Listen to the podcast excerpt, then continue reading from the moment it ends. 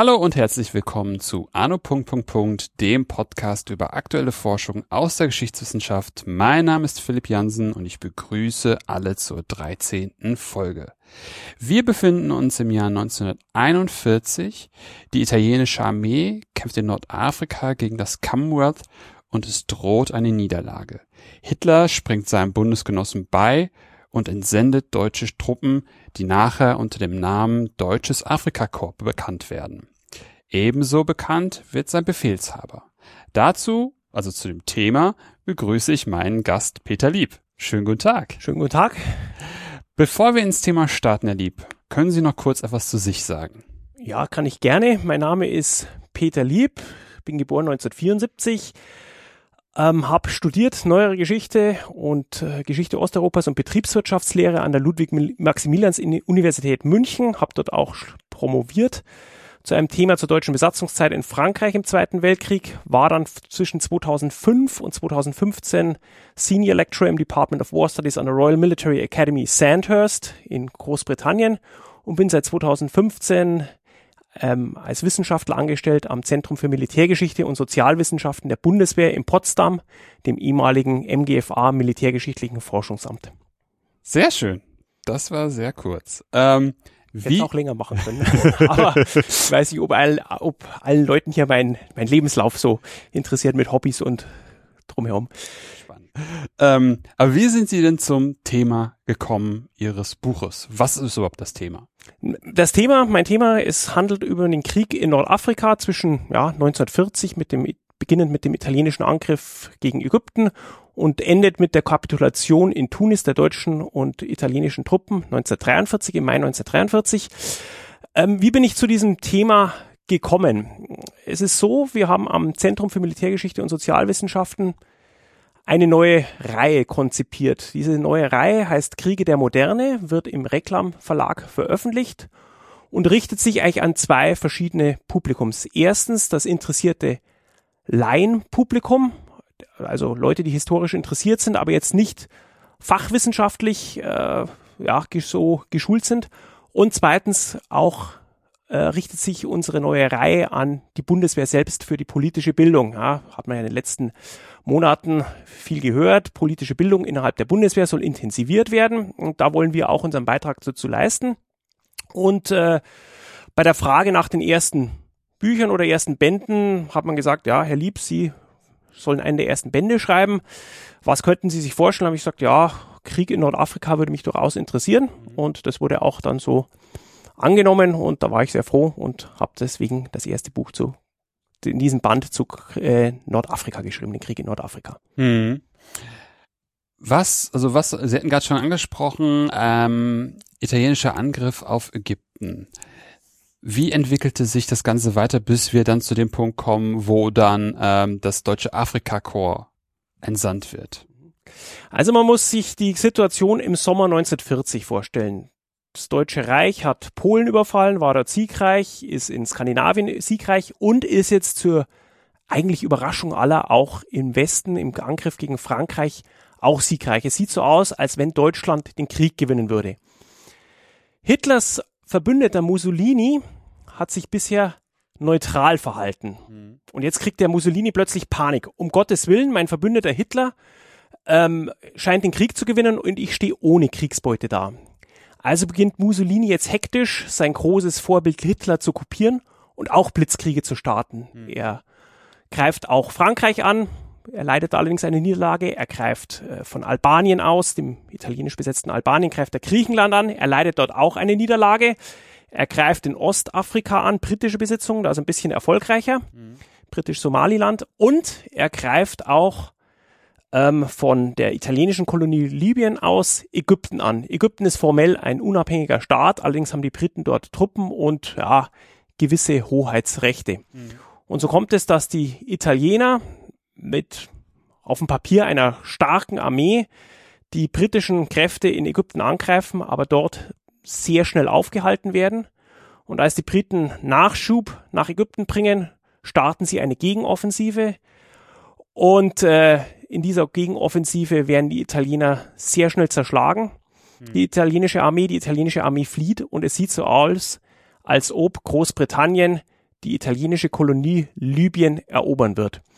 Und äh, Hitler bietet seinem Verbündeten Mussolini Hilfe an. Mhm. Mussolini, stolz wie er ist, sagt zuerst mal nein, machen wir nicht, mache ich selber, aber ein paar Monate später oder ein paar Wochen später, Ende 1940, akzeptiert er dann doch deutsche Hilfe, sodass die Deutschen einige Luftstreitkräfte in den Mittelmeerraum verlegen und eben auch zunächst eine, später zwei Divisionen nach Nordafrika senden, unter dem Kommando des ja, später bekannt gewordenen, damals noch Generalleutnant Erwin Rommel.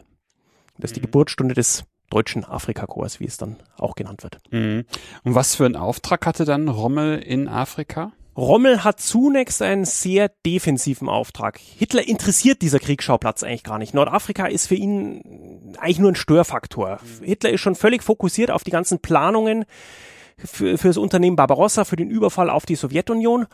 Und ja, da kommt ihm eigentlich die, dieses nordafrikanische Abenteuer etwas ja, ungelegen, aber er muss seinen Verbündeten Mussolini stützen oder denkt, er muss ihn stützen. Und äh, Rommel erhält den Auftrag, nein, keine Offensive, defensiv verhalten, Italiener stützen, dass die nicht noch, äh, dass die Briten nicht noch weiter vordringen. Das ist der Auftrag, den Rommel erhält. Mhm.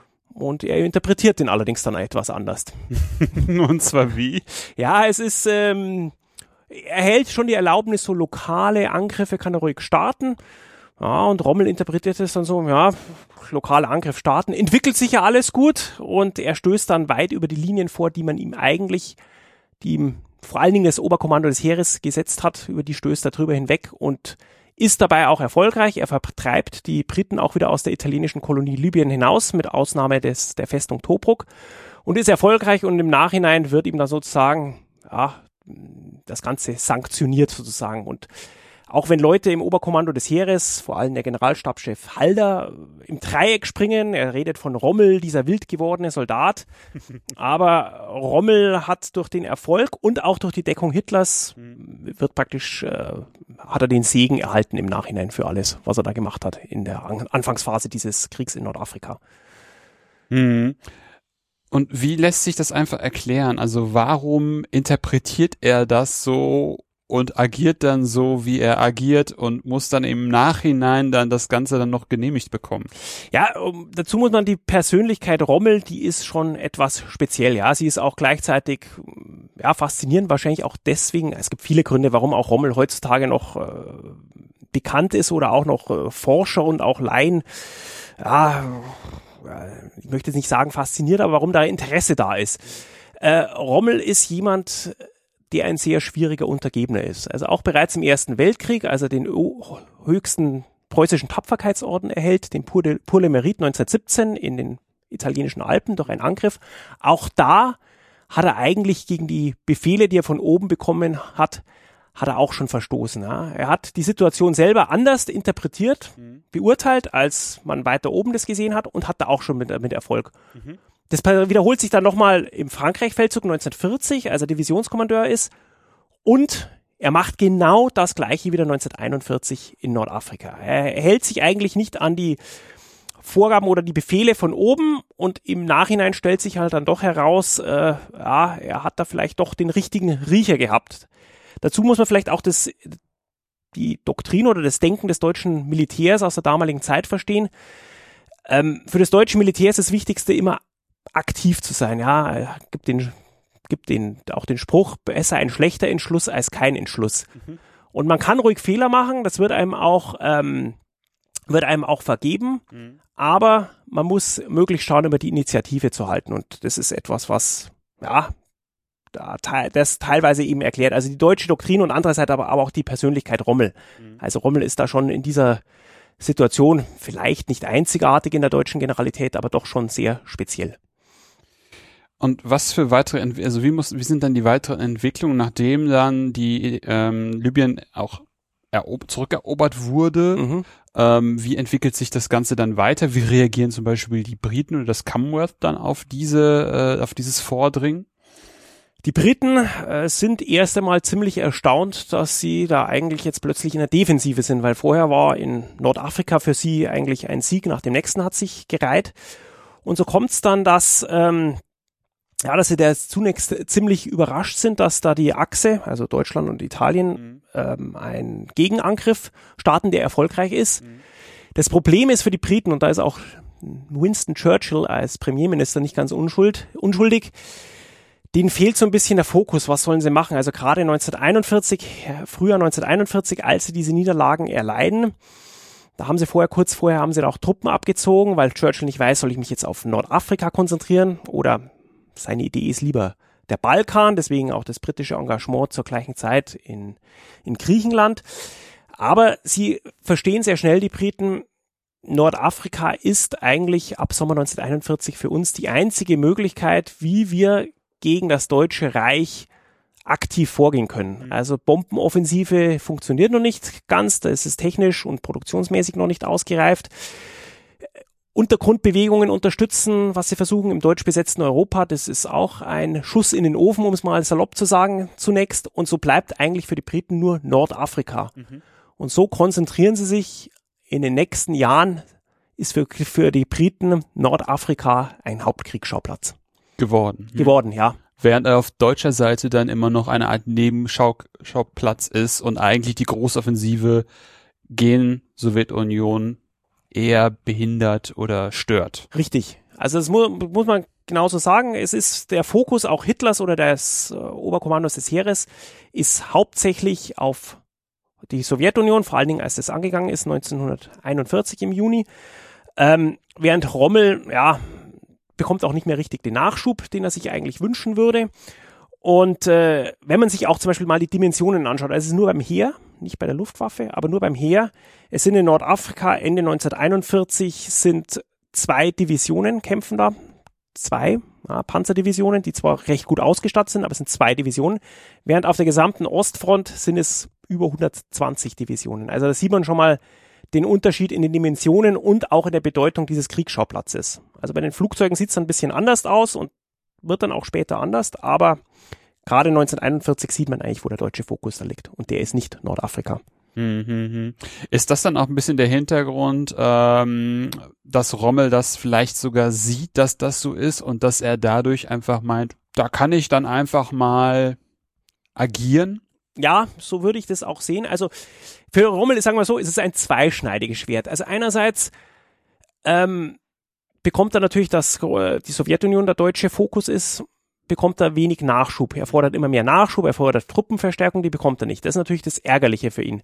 Was aber, wie Sie schon gesagt haben, das Positive für ihn ist, er kann da mehr oder minder seinen Krieg führen und er hält da von Hitler auch die volle Rückendeckung dahinter. Also da kann er ja letztlich agieren, wie er will und äh, ich sag's mal auch wieder ganz salopp, sich da eigentlich austoben. Mhm. Und wie entwickelt sich das dann weiter? Er geht dann weiter in Richtung Osten vor und die Briten sagen ganz klar, das ist unser Hauptkriegsschauplatz für den Moment.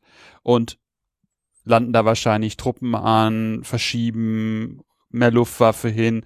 Und wie entwickelt sich dann das halt weiter? Weil man könnte ja meinen, okay, Rommel mit zwei Divisionen, dazu dann noch die Italiener, die er stützen soll mhm. eigentlich, ja. ähm, kriegt weniger Nachschub. Man hat dann ja auch relativ große Dimensionen, ähm, die man da überbrücken muss, um den Nachschub von dem Hafen wahrscheinlich ja. an die Front zu kriegen. Ähm, wie entwickelt sich das Ganze einfach dann in der nächsten Zeit? Also das Ganze, der, das macht diesen Kriegsschauplatz in vielerlei Hinsicht auch recht interessant, weil mehrmals das Pendel hin und her schwingt. Ja, mal sind die Deutschen und die Italiener in der Offensive, dann sind es wieder die Briten. Das Ganze schwingt mehrmals hin und her. Also Rommel erleidet dann Ende 41, Anfang 42 wieder einen großen Rückschlag, weil die Briten zur Gegenoffensive ansetzen, der Operation Crusader. Und dann allerdings im Frühjahr, oder eigentlich schon, es beginnt schon im Februar, 42 Rommel wieder zur Gegenoffensive, wieder unerwartet zur Gegenoffensive antritt und wieder erfolgreich ist. Und schließlich dann im Sommer 1942 dann zur großen Offensive antritt, ähm, die, die ihn dann bis vor El Alamein führt, so bekannt, die dann im Herbst 1942 zur bekannten Schlacht von El Alamein führt.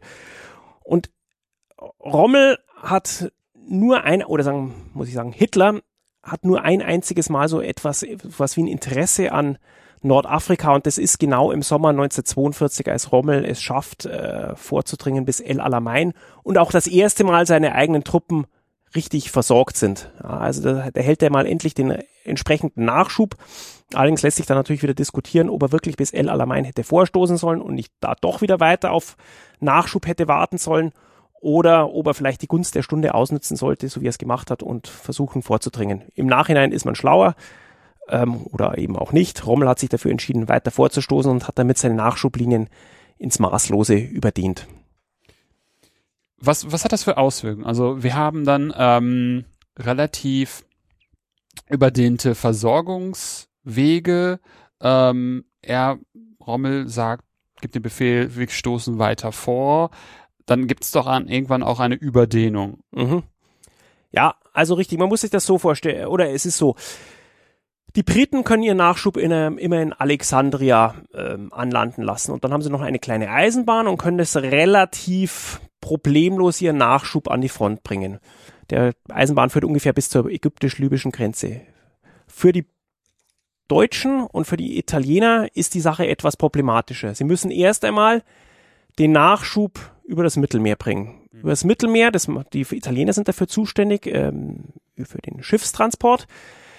Das ist schon mal eine sehr gefährliche Route, weil die Briten nach wie vor Malta haben als Stützpunkt und von dort aus ähm, mit Luftstreitkräften den deutsch-italienischen Nachschub stören können.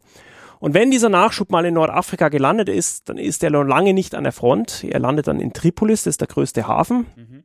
Gibt auch noch ein paar andere kleinere Häfen, aber der größte meiste landet in Tripolis, der Hauptstadt der äh, italienischen Kolonie, und muss von dort noch hunderte von Kilometern in, auf Lastwagen entlang der Küstenstraße bis an die Front geführt werden. Und so weiter die deutschen und die italienischen Truppen vordringen, umso weiter entfernen sie sich auch von ihren Nachschubbasen. Mhm. Und über, also mit jeder Offensive dehnen sie sich, ähm, dehnen sie praktisch ihre Nachschublinien auch weiter vor, aus. Das ist für die Briten ziemlich ähnlich. Ähm, deswegen, ja, das pendelt auch dieser, dieser Feldzug so oft mhm. hin und her. Ähm, ist vielleicht auch ganz interessant, der preußische Militärtheoretiker und äh, ja, Karl von Clausewitz hat es auch schon Anfang des 19. Jahrhunderts als Kulminationspunkt der Schlacht genannt. Je mhm. weiter man sich eine Seite von den eigenen, die angreifende Seite von den eigenen Quellen entfernt, ja, desto und die verteidigende Seite näher an ihre Quellen kommt, dann schwingt sozusagen das Pendel, der Kulminationspunkt des Sieges, wie es Clausewitz nennt, äh, vom Angreifer hinüber zum Verteidiger. Hm, hm, verstehe ich. Ähm, ja. Ich, ich, das, das ist ja genau dieses, dieses, dieses irgendwie Spannende an der, an, an diesem Feldzug, dass, dass dann immer wieder über die eigenen, über das, über die eigene Leistung hinaus, also zum Beispiel der Logistik, dann da Offensiven gefahren werden von Rommel mhm. und sich überdehnt und dann das ja schon, wie Sie sagen, so ein sehr hohes Risiko dann auch ist, dass sobald er dann halt Druck kriegen würde von den Briten ähm, und da die Logistik da sein muss, um mhm. entsprechend einfach äh, Munition da zu haben und Sprit, dass es dann halt hart und kriselig werden kann. Ja, richtig. Ist also jedes Mal, es lässt sich auch immer sehr schön eine eine direkte Verbindung herstellen wie die Truppen, die deutschen und italienischen Truppen versorgt sind, ähm, ob sie gerade einen Erfolg, oder bedingt sehr stark, ob sie da einen Erfolg oder einen Misserfolg haben. Also beispielsweise Ende 1941 haben sie eine große Niederlage, als die Briten angreifen bei Crusader. Zu diesem Zeitpunkt sind die deutschen und italienischen Truppen ganz schlecht versorgt. Mhm. Im Sommer 1942, vor allen Dingen Mai 1942, ist der einzige Monat, in dem Rommels Truppen so versorgt werden, wie sie eigentlich versorgt werden müssten. Mhm. Und da schaffen sie es auch, eine erfolgreiche Offensive zu starten. Also es hängt, die Versorgungslage hängt da immer direkt mit den Erfolgen auf dem Schlachtfeld zusammen. Hm, hm.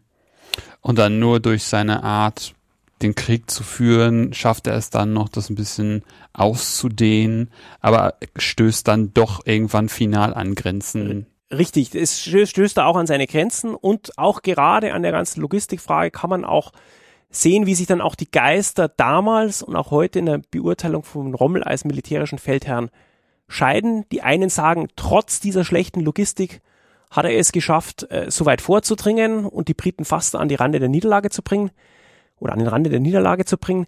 Während äh, seine Kritiker sagen, ja, Rommel hat ständig diesen den Nachschub missachtet. Mhm. Das ist eigentlich fahrlässig, dass er überhaupt so weit vorgedrungen ist. Vielleicht hätte er sich lieber defensiv verhalten sollen. Die ganze Zeit dann hätte er diese Probleme nicht in diesem Maße gehabt. Also, da sieht man, Rommel ist in, in vielerlei Hinsicht eine streitbare Persönlichkeit gewesen und wird eben auch von Historikern heutzutage noch unterschiedlich beurteilt. Und gerade jetzt, der, wenn man als Militär beurteilt, ist das zum Beispiel eine große Streitfrage. Mhm. Und dann, nachdem er dann bis El Alamein vorgedrungen ist, ist dann wieder das Pendel sozusagen in, in die Richtung seines eigenen Sieges geschwungen ja. und dann auch wieder zurück. Richtig, genau, da ist es zurück. Er tritt, äh, dringt am weitesten vor, bis 80 Kilometer ungefähr vor Alexandria, 100 Kilometer bis zur Nil ungefähr. Aber da ist dann wirklich Schluss. Er ist dann auch selber persönlich auch von den Strapazen des Wüstenkrieges ähm, mitgenommen, muss dann auch nach Hause auf Kur.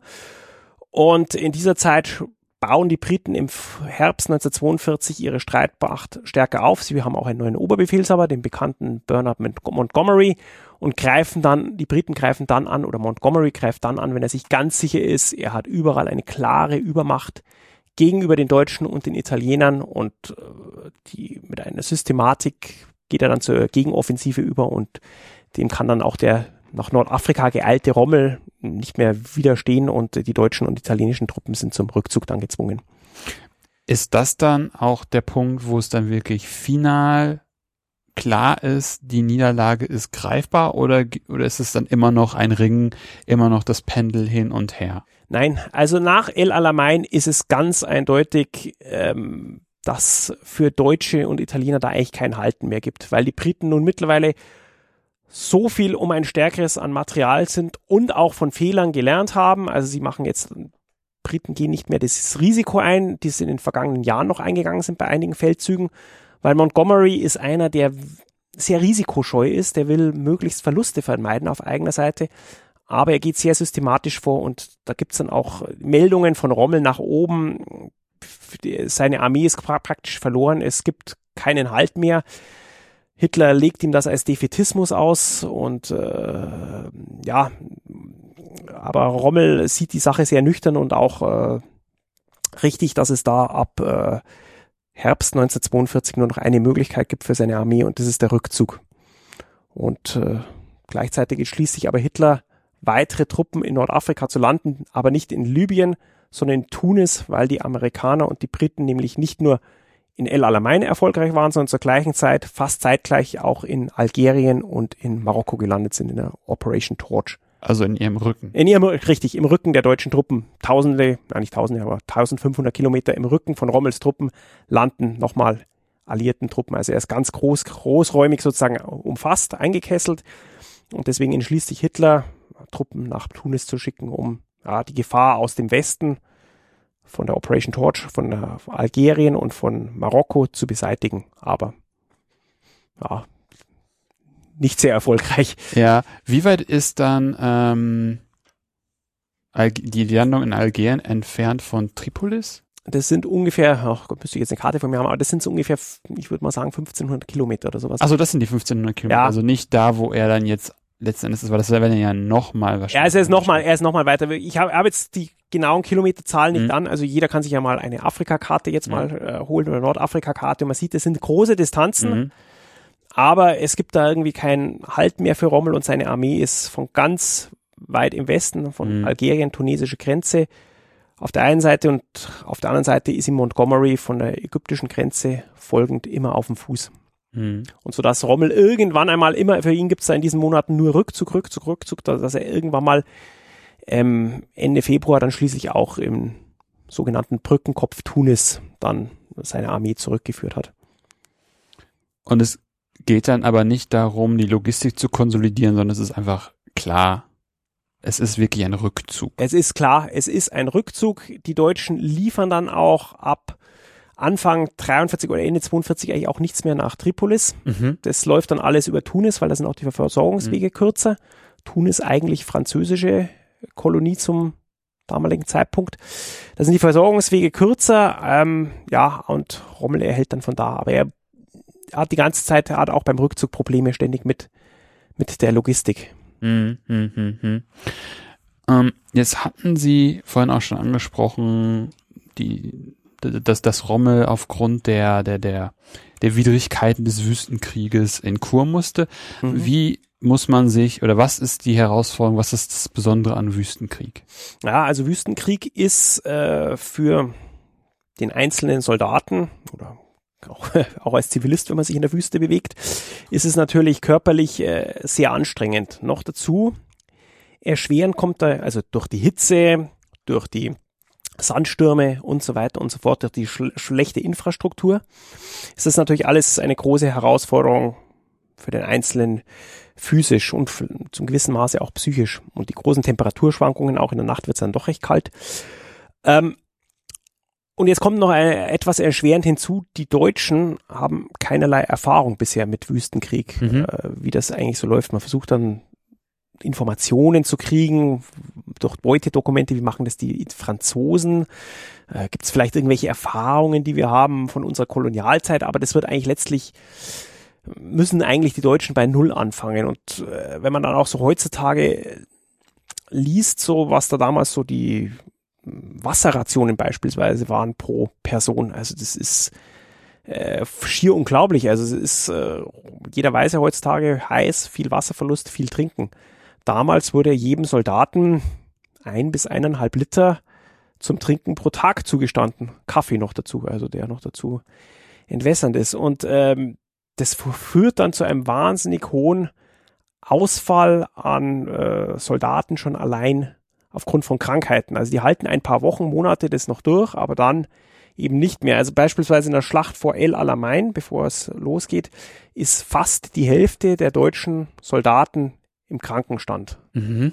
Also die haben dort, äh, das zeigt, ja, dass es nicht nur den Feind die, als Briten gibt, sondern auch die Natur und auch weil man da eben nicht richtig weiß, wie man mit diesen Problematik Wüstenkrieg umgeht. Also das ist, ist, ist eine neue Erfahrung und äh, ja, zum Beispiel auch Waschen war verboten, sollte nur in den notwendigsten Fällen geschehen. Mhm. Das führt natürlich dazu dann auch durch, ja, wenn man sich nicht wascht, kann sich jeder für sich vorstellen, was dann auch wieder passiert. Weitere Krankheiten, die äh, die sich da entwickeln können. Ja, und so ist das Ganze, ähm, ja, den Wüstenkrieg kann man sich da also, auch wenn er von der Propaganda so dargestellt wurde, so als schöner, warmer Krieg äh, für den einzelnen Soldaten, bedeutet das sehr oft durch äh, auch große körperliche Strapazen.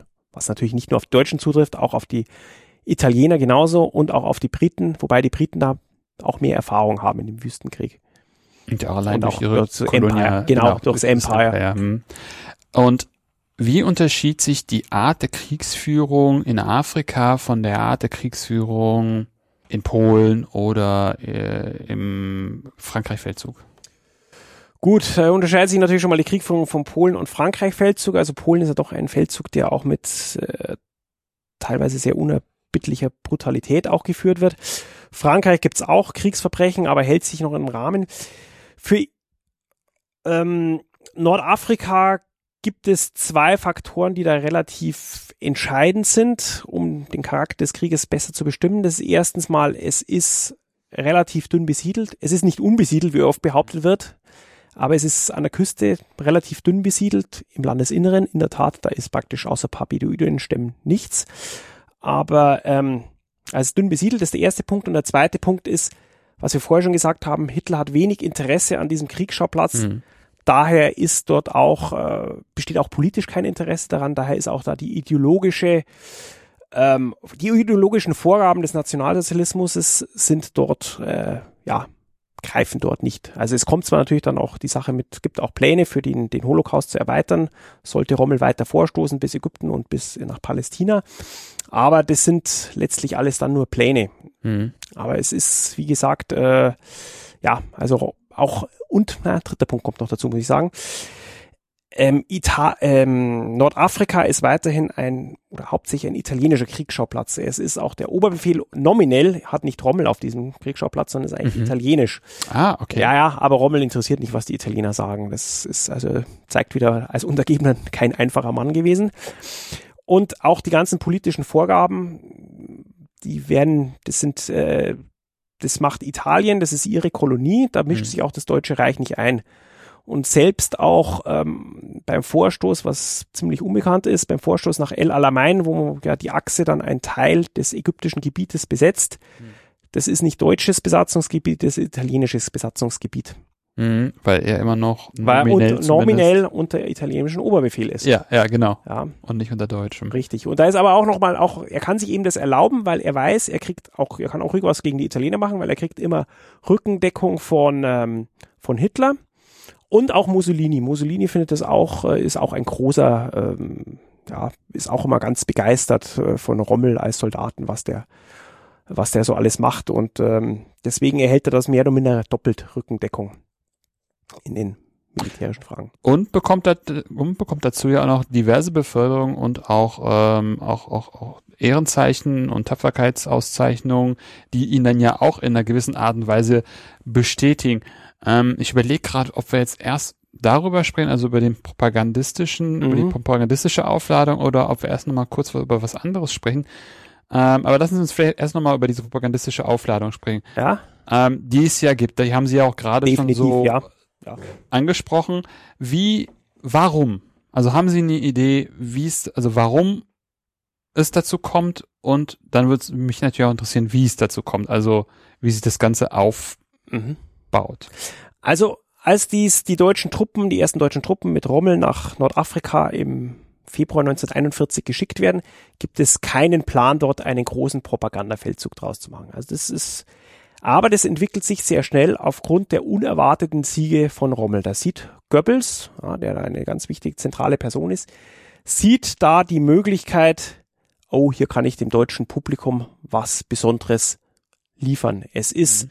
Ja, Afrika, das klingt sehr exotisch. Ja, man muss sich auch vorstellen, zur damaligen Zeit äh, ist, ist, war, konnte mhm. man noch nicht so reisen, deswegen hieß es ja auch im Volksmund öfters äh, die Wehrmacht das größte Reiseunternehmen Deutschlands, weil die Soldaten erstmals ähm, ja, fremde Länder oder viele Deutsche erstmals fremde Länder sahen. Und Nordafrika klingt exotischer als beispielsweise Russland. Ja, Russland ist zwar der große, ähm, der große, größte Kriegsschauplatz, aber er ist, ja, wirkt auf einen Betrachter vielfach vielleicht etwas öde also schon allein von der Landschaft her. Es ist kalt und vor allen Dingen die meisten deutschen Familien haben Söhne oder Väter, die in Russland kämpfen und dort auch durch die hohen deutschen Verluste sehr bald jeder irgend in der Verwandtschaft oder Bekanntschaft jemanden hat, der in Russland gefallen hat. Also das ist eigentlich nicht so ein gutes mhm. Propaganda. So das Image ist nicht so das gut. Image, ja. Also natürlich gibt's ja Propaganda, aber natürlich für diese Vernichtungspropaganda. Aber jetzt nicht so, um dem deutschen Publikum sozusagen zu zeigen, Krieg ist ja eigentlich was Tolles. Also da bietet sich Nordafrika viel besser an. Und dann auch die Person Rommel ist natürlich da ideal für die NS-Propaganda. Er ist ein jemand, der aus dem Bürgertum kommt, nicht äh, adlig ist, der nicht Generalstabsoffizier ist. Ähm, muss ich für Goebbels sozusagen sehr schnell auch äh, ja einer ist, die man sagen kann, mehr oder minder Rommel, das ist einer von uns. Ja? Und Rommel gefällt dies sehr schnell, sich da sozusagen zu sonnen in der, Propag in der Propagandasonne zu sonnen mhm. und lässt sich da auch eigentlich äh, vergleichsweise willenlos da instrumentalisieren. Also es gibt dann schon wieder Aktion, äh, auch Momente, wo dann Rommel dem auch dann sehr kritisch ist und protestiert, als ihm zum Beispiel nachgesagt würde, er käme aus der Arbeiterklasse und äh, wäre Sohn eines Arbeiters und hat dann Rommel dann dagegen doch protestiert. Also Fälschungen in seinem Lebenslauf wollte er dann doch nicht sehen. Mhm, mhm. Und auf der britischen Seite gibt es sowas ja auch in Form von Montgomery. Ja, richtig. Das ist Montgomery, wird ähnlich aufgebaut. Zum, zur, als Propaganda hält, also man muss sich vorstellen, so die Generäle des Wüstenkriegs und so die Promis der damaligen Zeit, ja. ja. Also, und Montgomery ist auch so eine. Montgomery ist derjenige, der das erstes Mal Großbritannien, für Großbritannien einen entscheidenden Sieg in diesem Krieg zu Land erringt. Generell. Generell, ja. ja. Generell, ja. Also die Briten können ja, können ja sehr oft aus einer Niederlage einen großen Erfolg machen.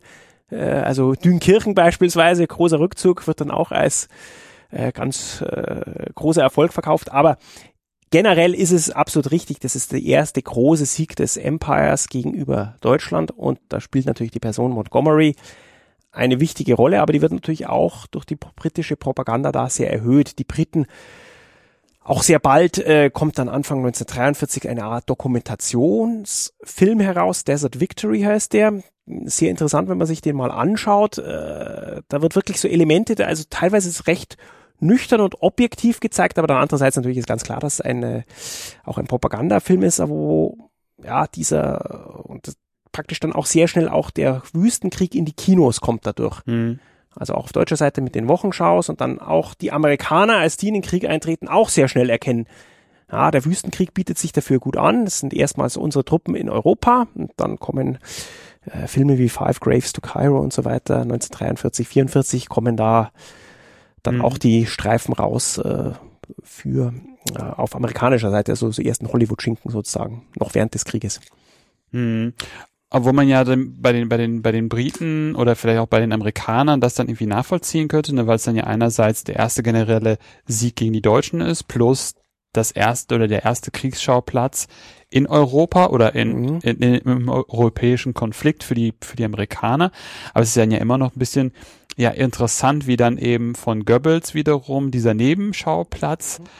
ja, trotz dieses exotischen Punktes mit Afrika ja dann doch irgendwie aufgeblasen wird. Das ist ja dann schon ganz, äh, ganz ja, bemerkenswert. Ne? Es ist ganz interessant. Es bietet sich dann auch Afrika zum Beispiel äh, Winterkrise 1941, 42 an der Ostfront. Gibt keine guten Meldungen nach äh, für die deutsche Bevölkerung. Ja, deutsche Armee befindet sich auf dem Rückzug in der Sowjetunion, steht an einigen Fronten kurz vor dem Zusammenbruch, aber Rommel schafft es in Nordafrika Februar 1942 wieder Erfolge zu fahren, einzufahren. Mhm. Und, und es ist vielleicht auch noch wichtig, auch da, wenn man sich auch so das ganze, den ganzen nationalsozialistischen Apparat anschaut. Also es gibt noch neben Rommel gibt es ja noch einen zweiten Star sozusagen unter den Generälen. Das ist Eduard Dietl, der ganz im Norden kämpft. Auch wieder, ich meine, das ist kalt, ja, aber das ist ganz im Norden, auch wieder mehr oder minder ein Nebenkriegsschauplatz. Und darum auch das ganze Gebilde des Nationalsozialismus und die Egoismen und so weiter zu verstehen ist auch wieder Hitler recht wichtig, weil für Hitler, der sich selber als größter Feldherr aller Zeiten inszeniert seit dem Frankreich-Feldzug 1940, auch in der Sowjetunion immer wieder zeigen will gegenüber der Generalität äh, und auch dem Volk, er ist der wahre Feldherr. Ähm, an zwei Kriegsschau zwei Sachen macht er eben eine Ausnahme oder lässt er eine Ausnahme machen. Nordafrika und äh, Nordnorwegen mit Dietl und mit Rommel, weil diese beiden Personen ihm auch letztlich ja, in diesen Funktionen auch keine Gefahr werden können für sein eigenes Image als mhm. großer Feldherr, als großer Schlachtenlenker für den eigentlich entscheidenden Kriegsschauplatz. Ja, und dann ja gerade in Zeiten der Niederlage ihm, sage ich mal in Anführungszeichen, gute Presse verschaffen oder einfach gute Bilder, die dann eben zeigen, es ist doch noch nicht alles so verloren, obwohl sie ja eingangs schon gesagt haben, wir reden hier von zwei Divisionen, die in Nordafrika kämpfen, über 120 in, in, in der Sowjetunion. Also eigentlich über zwei ganz unterschiedliche Dinge, die dann aber irgendwie auf der propagandistischen Ebene gleichwertig betrachtet werden. Ja, irgendwie. richtig. Ja, muss man, also ich, ich habe jetzt nicht die, äh, ich weiß auch gar nicht, ob das jemand schon gemacht hat. Ich habe es nicht gemacht. Man müsste sich natürlich mal auch anschauen, wie viel Anteil an Wochenschauen oder im völkischen Beobachter wird über diesen und jenen Kriegsschauplatz ähm, äh, berichtet. Aber mhm. es ist schon augenfällig, dass Nordafrika deutlich mehr Bedeutung bekommt in der deutschen Berichterstattung, als eigentlich der Kriegsschauplatz in der deutschen militärischen Planung eine Rolle spielt.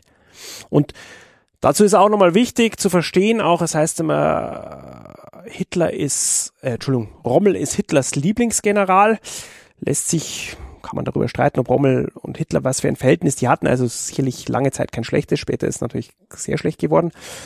Aber ich würde eher dafür plädieren, Rommel nicht unbedingt als Hitlers Lieblingsgeneral zu bezeichnen.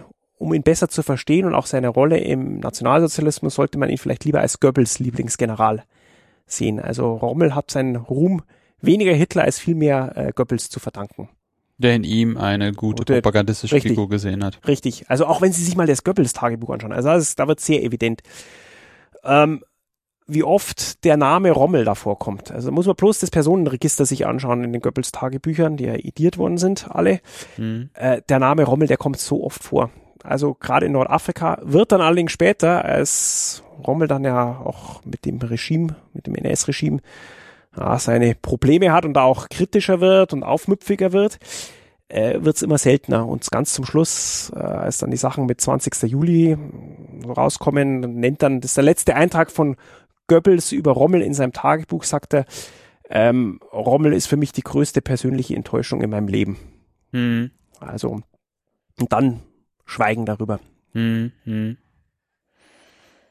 sehr, sehr, also ich finde es wirklich, wirklich faszinierend, wie halt gerade dieser Mechanismus funktioniert, wie das auch gerade in der zeitlichen Achse instrumentalisiert wird, hochkommt, warum dann überhaupt dieser Mythos bedient und aufgebaut wird, ist sehr, sehr spannend. Sie hatten vorhin schon mal die eher etwas schwierige Verbindung Italien, also zwischen italienischer Armee und dem der deutschen, dem deutschen, also und Rommel mhm. gezogen. Wie entwickelt sich das da über den, über den Feldzug hinweg? Also das deutsch-italienische Verhältnis ist während all dieser Monate und Jahre nie wirklich gut. Da gibt's verschiedene Ebenen, muss man da sich anschauen. Also wenn man sich jetzt die große, die höchste Ebene anschaut, zwischen Hitler und Mussolini, sind beides Diktatoren. Diktatoren, ja, selbstherrlich, egoistisch sie spielen nie mit offenen Karten. Ja? Also Mussolini verheimlicht seine eigentlichen Pläne gegenüber Hitler und andersrum. Also sie sind zwar Verbündete, bewundern sich auch, also Hitler bewundert dann zwar Mussolini immer weniger im Laufe der Jahre, ähm, aber äh, sind auch irgendwo voneinander abhängig, aber letztlich ja äh, misstrauen sich dann auch letztlich und verfolgen ihre eigenen Pläne. Wenn man sich dann das Verhältnis vor Nordafrika in der Generalität vor Ort anschaut, da gibt's mit Rommel und den Italienern ursprünglich ist das Verhältnis sehr gut. Rommel beschreibt auch, wie herzlich er empfangen wird mhm. und auch die italienischen Generäle, aber das verschlechtert sich dann sehr bald. Aufgrund dessen, was ich vorher gesagt habe, dass Rommel sehr oft das militärisch sich von den Italienern nicht sagen lassen will. Mhm. Ähm, weil er die hält er einfach für, ähm, ja, für unfähig, die, ja, verstehen nichts von moderner Kriegführung und äh, da kommt es sehr oft zur Auseinandersetzung zwischen Rommel und der italienischen Generalität. Wo Rommel allerdings sehr, sehr großes, große Popularität genießt, das ist unter den italienischen Soldaten. Mhm. Und zwar deswegen, Rommel ist einer, ja, was man immer hört, der führt von der Front sozusagen. Rommel zeigt sich vorne auch den, bei den Frontsoldaten. Also die, die kriegen das Gesicht Rommel kriegen die auch, dass der normale Frontsoldat in Nordafrika konnte durchaus, hatte eine gute Möglichkeit, mal Rommel auch zu sehen. Und das sind die italienischen Soldaten von ihren eigenen Generälen nicht gewohnt. Ja, ah, okay. Weil die mhm. italienischen Generäle viel, viel weiter im, äh, im Hinterland irgendwo mhm. sitzen. Mhm. Das Verhältnis zwischen Offizieren und äh, einfachen Soldaten ist in der italienischen Armee nicht sonderlich gut, mhm. generell gesprochen. Und ähm, gibt es dann auch so Bilder, ich meine, okay, muss man immer natürlich vorsichtig sein, wie man Bilder interpretiert, aber gibt es auch so Bilder, wie Rommel mit italienischen Soldaten zusammen ist. Und da sieht man den italienischen Soldaten so richtig, also den einfachen italienischen Soldaten richtig die Freude an, mit Rommel dazustehen. Ui, ein, der große General, der große Rommel ist, ist bei uns. Und was das Verhältnis zwischen ähm, Rommel, Entschuldigung, zwischen allgemeinen italienischen Soldaten und den deutschen Soldaten von Nordafrika betrifft, da ist auch immer sehr disparat und es kommt auch immer darauf an, ob man gerade Erfolg hat oder nicht. Also sehr oft gibt es eine Verachtung auf deutscher Seite gegenüber den italienischen Kampftruppen, weil die angeblich äh, nicht schneidig genug vorgehen würden und nicht hart genug verteidigen würden. Andererseits zum Beispiel habe ich auch Akten gefunden, was die Sanitätsdienste betrifft. Da ist das deutsch-italienische Zusammenarbeit ist da, wird da immer als hervorragend und sehr, sehr kameradschaftlich geschildert. Also da muss man sich verschiedene Ebenen anschauen mhm. und verschiedene Zeiten. Also Rommel auch auch, es lässt sich schon alleine Doktorarbeit schreiben zu das Verhältnis Rommel zu den Italienern. Also es gibt immer wieder mal schimpfte über die, beleidigt die und dann andererseits gibt's dann wieder, hat er größte Hochachtung und auch in seinen ja, Memoiren, die er schreibt und die posthum dann nach 1945 erschienen sind, schreibt dann auch, dass einige Itali dass die Italiener sich die Achtung aller Deutschen verdient haben und ähm, alle militärischen Leistungen der letzten 100 Jahren da in Nordafrika übertroffen hätten. Mhm. Also man sieht, das Ganze geht immer so, ja, zwischen schwankt sehr oft hin und her, das Ganze. Mhm. Deswegen, es lassen sich so viele positive wie auch negative äh, Beispiele herausziehen mit den deutsch-italienischen Beziehungen da in Nordafrika. Mhm. Und wie sieht das dann auf der anderen Seite aus? Also wie, ähm, es heißt ja Commonwealth, also es sind nicht nur britisch-englische Einheiten dabei, sondern wahrscheinlich auch andere. Mhm.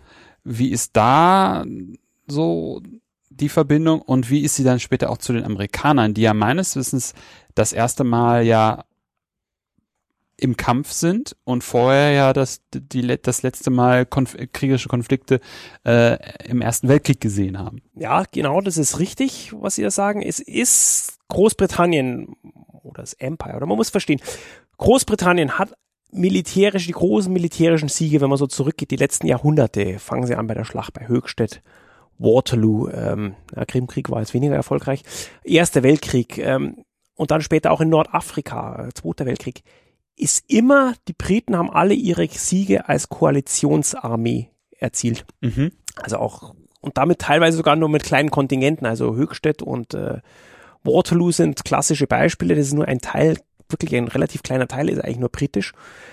Und die Briten haben da halt diese Erfahrung, jahrhundertelange gewachsene Erfahrungen in Koalitionsarmeen zu kämpfen und auch das sehr viel besser zu verstehen, wie man Koalitionspartner behandelt. Und auch im Commonwealth, äh, das sind ja eigentlich, ja, rein rechtlich natürlich komplizierte Sache, die ich jetzt nicht weiter erörtern mag. Aber es ist so, dass Kanada, Australien, Neuseeland, Südafrika sind ja auch ähm, unabhängige Staaten, zwar verbunden im Commonwealth, aber die da auch eigene innenpolitische Agenda haben. Und aber trotzdem ist es ähm, für diese ganzen Staaten als Großbritannien den Krieg eintritt, im September 1939, erklären auch diese Staaten sehr schnell dem Deutschen Reich den Krieg. Mhm. Und so kämpfen auch in Nordafrika nicht nur britische Truppen, sondern auch australische, neuseeländische, südafrikanische Truppen, kanadische hingegen nicht. Indische Truppen, ja, British Indian Army ist auch nochmal so ein Fall für sich. Ähm, kämpfen da auch und auch freie Franzosen, also die de, de Gaulle auf Seiten von de Gaulle sind. Also die Briten verstehen das sehr gut, dass jeder Bündnispartner seine eigenen innenpolitische Agenda auch hat oder seine eigenen militärischen Spezialitäten hat, die man, äh, die man äh, hm. beachten muss. Und diese Erfahrung hilft den Briten dann auch später, als es zum großen Bündnis mit den USA auch formell kommt, als die Amerikaner auch auf dem nordamerikanischen Kriegsschauplatz erstmals äh, vertreten sind, dass dieses Bündnis, britisch-amerikanische Bündnis war den ganzen Krieg über gab es immer wieder ganz, ganz große Reibungen. Aber trotzdem entscheidend ist, es wurde da, beides sind Demokratien, es wurde dort verhandelt, es wurde diskutiert, es gab verschiedene Institutionen, wie die Combined Chiefs, äh, Combined Chief of Staff, ähm, Institutionen, wo Probleme ausgehandelt wurden, bis man zu einem Kompromiss kommt. Und das ist eben das Besondere, was man auch heutzutage auch sieht, wenn demokratische Staaten im Einsatz sind, sage ich jetzt mal auf Afghanistan, macht die ganze Sache sehr oft sehr schwerfällig. Aber es muss halt ein Kompromiss gefunden werden und das zeigen Briten und Amerikaner da eigentlich, ja, trotz aller Schwierigkeiten den ganzen Krieg über äh, sehr gut, wie sie das Ganze regeln können. Und äh, ja, es ist auch immer die große die Frage, wer stellt zwischen Briten und Amerikanern, wer ist für die große Strategie verantwortlich? Die haben beide verschiedene Ansichten. Die Amerikaner wollen so schnell wie möglich in Frankreich landen, die Briten wollen lieber in in Italien später landen, als nach dem Krieg, in, nachdem Nordafrika vorbei ist.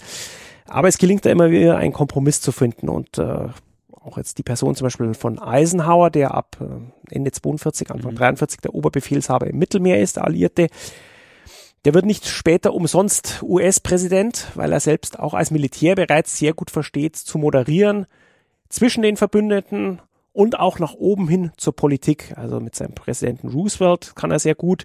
Er schafft sogar auch mit dem manchmal sehr schwierigen Winston Churchill einigermaßen auszukommen, obwohl Churchill immer sehr gerne, ja, so wie Hitler ins äh, sehr gern da immer reinpusht ins militärische Handwerk. Er war ja selber Militär. Genau, was ja von sein, an, durch seine, an seiner Biografie liegt und auch wiederum richtig. da an seinem Habitus, der ja wiederum sehr auch an, an Rommel erinnert. Ja, richtig, richtig, genau. Ja. Ähm, ja, so, so, so habe ich ihn auch wahrgenommen. Das, das, das, da wird ja auch gerne ähm, Eisenhower so ein bisschen verspottet, dass er halt weniger, weniger Militärführer war als irgendwie doch eher Politiker. Aber das ist ja genau seine, seine Funktion auch gewesen, ne? In die, also nach oben in Richtung Churchill und in Richtung Roosevelt. Einerseits da das außen, also das die, die Impulse, die von da kommen, irgendwie unter einen Hut zu bekommen, als dann ja auch innerhalb dann eben den Mil der militärischen Führer eben gerade im Gegenspiel mit äh, Montgomery da dann ein, ja auch ein Kompromiss zu erlangen. Ja, richtig. Also Eisenhower und auch die Amerikaner prinzipiell, die verstehen sehr viel besser, was eigentlich Krieg bedeutet, im Gegensatz zu den Deutschen. Also die Deutschen können vielleicht sicherlich besser kämpfen, aber die Amerikaner verstehen, dass Krieg mehr bedeutet als nur kämpfen. Es bedeutet auch, ja, dass man stärkere Logistik hat und vor allen Dingen, dass man eben auch auf politischer Ebene da eine klare Strategie braucht, um einen Krieg zu gewinnen und nicht nur, ähm, ja, nicht nur gut kämpfen muss. Mhm, mh. Obwohl es dann ja schon so ist, dass bei Torch, wo dann die Amerikaner das erste Mal, ähm, ja, hatten wir ja schon ein paar Mal jetzt gesagt, äh, aktiv werden und auch kämpfen, sie ja ungefähr die gleichen, also so scheint es zu mir zumindest die gleichen Probleme hatten wie die, wie die Deutschen am Anfang auch, dass sie ähm, auch irgendwie Probleme mit der, mit dem Klima auch hatten. Ja, das ist richtig. Das ist, das ist ähm, die Amerikaner auch, auch was allgemein äh, das rein militärische auch betrifft, auch da haben sie Probleme. Die müssen auch lernen, äh, wie man Krieg führt, wie es, wie es ist zu kämpfen. Allerdings die Amerikaner sind im Zweiten Weltkrieg da relativ gut, schnell aus eigenen Fehlern zu lernen. Mhm. Also ich sag's mal ein bisschen provokativ. Die Briten waren da weniger gut in vielerlei Hinsicht, auch wenn man sich später anschaut in Normandie.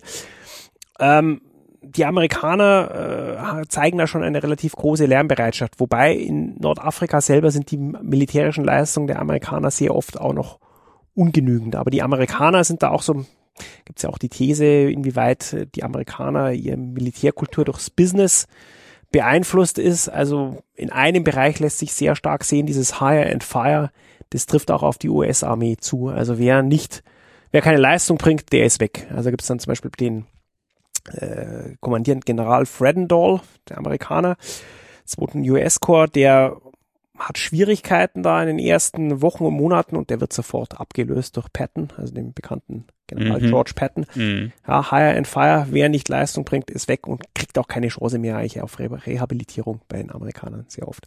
Und mit Patton hat man dann ja wiederum einen General ähm, relativ weit oben stehen, der dann ja auch wieder so in die Richtung Rommel geht, risikobereit mhm. ist, sehr auch im schnellen Vorrücken unterwegs ist, zumindest später, ja. ich weiß es nicht. Ja, auch, auch da? Ja, er versucht Also er ist, Patton ist schon eine, auch ein sehr faszinierender Charakter, also in der Tat viel mit Rommel gemeinsam, sehr impulsiv, äh, sehr eigensinnig, ähm, ja, kann auch sehr von seinen, ist ja oft auch von seinen Gefühlen geleitet. Ähm, allerdings auch sehr oft sehr erfolgreich und äh, ja, wird dann auch sehr oft seine Eigenmächtigkeiten werden dann sehr oft ähm, sehr oft äh, sehr oft dann im Nachhinein dann ihm verziehen. Wobei, ja, er gilt dann auch so ein bisschen als nicht ein bisschen, er ist eigentlich so der Cowboy-Typ auch sehr oft. Er sollte dann auch später Oberbefehlshaber der alliierten Streitkräfte in der Normandie werden. Wird er nicht, weil in Sizilien gibt es so einige Skandale. Er schlägt äh, schlägt verwundete eigene Soldaten, bezichtigt sie der, ähm, der Feigheit, also schon später 1943, aber mhm. es zeigt halt, dass Patton da, also das wird man von Rommel zum Beispiel nichts, äh, dass er handgreiflich gegen seine eigenen Soldaten wird, das wird man, äh, gibt's, ist da, ist da nichts überliefert. Aber ja, Patton ist auch der fasziniert oder hat, weckt Interesse, wie bei, wie in Deutschland ein Rommel, so weckt Patton in, in der USA bis heutzutage, bis heute hin Faszination und Interesse, weil das Persönlichkeiten halt sind, die schwer sich in so Schubladen reinstecken lassen mhm. und immer wieder mal was äh, Unerwartetes machen in jeder, jederlei Hinsicht. Ja, das kommt mir dann auch so vor, dass man zwar immer noch sagen muss, zumindest aus deutscher Sicht, vielleicht bei den Amerikanern auch, da bin ich mir jetzt nicht so sicher, da müssen Sie noch mal was zu sagen, aber es sind halt Nebenkriegsschauplätze, jetzt abgesehen natürlich von, von den Briten, aber da polarisieren halt eine ganze Handvoll voll Persönlichkeiten, die, die, die ja immer noch so im Gedächtnis geblieben sind. Also wenn man ne, an Rommel, ähm, Montgomery, Patton, Eisenhower, ähm, Bradley ja eigentlich auch. Also ja, Bradley, stimmt, Bradley kommt auch noch dazu. Ähm, aber gerade auch Montgomery, der passt nämlich auch wieder in dieses in vielerlei Hinsicht. Das ist nämlich auch eine ziemlich schwierige ja. Persönlichkeit, auch sehr schwieriger Untergebener. Er ist allerdings was das Militärische betrifft, ganz anders als Rommel oder beispielsweise auch Patton. Er ist wenig intuitiv, äh, er ist wenig inspirierend. Montgomery, ist eher so ein kühler Rechner. Ja, und dem, ähm, aber er ist trotzdem einer, der, ja, die, der auch immer wieder mit den Amerikanern aneinander gerät. Also er sieht sich immer als der deutlich bessere Feldherr als die Amerikaner so im späteren Verlauf des Krieges. Mit Eisenhower dann in Italien und vor allen Dingen in der Normandie kommt sehr oft zu ganz großen Streit. Ardennen-Offensive 1944 auch. Ähm, der erhält aber ähnlich wie Rommel lange Zeit von Hitler Rückendeckung bekommt, er erhält Montgomery durchgehend Rückendeckung von Churchill, weil Churchill sagt, ja, das ist der Mann, der uns zum großen Sieg in Nordafrika geführt hat. Ähm, der ist eine Ikone mittlerweile, auch bei uns. Ähm, den kann ich jetzt nicht so einfach da äh, opfern, auf den habe ich Vertrauen. Und äh, ja, Montgomery gilt auch im Krieg und lange Zeit danach in Großbritannien als äh, ja, als, als, als der Mann, als der, als der militärisch große, äh, vor, militärisch große Vorbild. Und es wird, kommt dann erst so in der Nachkriegszeit, so in 50er, 60er Jahren, äh, wird es dann mhm. immer stärker angezweifelt. Auch gibt es dann auch amerikanische Historiker, die dann sagen, the most overrated general of the Second World War. Mhm. Äh, das ist also halte ich auch ins andere Extrem gefallen. Mhm. Aber es gibt vielleicht noch eine nette Anekdote, die ich zu Montgomery sagen kann. Die wurde in Sandhurst immer erzählt. Also ich habe ja zehn Jahre in Sandhurst mhm. unterrichtet. Ob es jetzt stimmt, sei jetzt mal dahingestellt. Aber äh, sie würde passen zu Montgomery von allem, was wir wissen. Montgomery muss in den 60er Jahren mal in Sandhurst gewesen sein, einen Vortrag da zu halten mhm. vor den jungen britischen Offiziersanwärtern. Und äh, da muss er gesagt haben, ja, also es gibt in der Weltgeschichte gibt es drei große Feldherren. Das ist Cäsar, Napoleon und ich. Und die britischen Offiziersanwärter haben halt alle gelacht und gedacht, ja, guter Witz von, von dem von, von Montgomery, also so ernst wir das nicht genommen haben und da muss der ganz wild geworden sein und ganz äh, erbost gewesen sein und geschimpft haben, warum hier jeder so lacht, das ist so und er war da schon recht alt, der Richtig, ja. Montgomery, aber trotzdem, es zeigt halt seinen, äh, seine Selbstwahrnehmung, die er da, die er da hat. Ob diese Geschichte, wie gesagt, so stimmt, ist eine nette Anekdote, aber mhm. würde sehr gut auf seinen Charakter zutreffen. Ja, auf jeden Fall. Wenn wir jetzt einen Strich drunter machen würden, Wüstenkrieg, wie würden Sie das Ganze sich, sich angucken? Zwischen Mythos, Realität, Nebenkriegsschauplatz, diesem ganzen Gemengelage.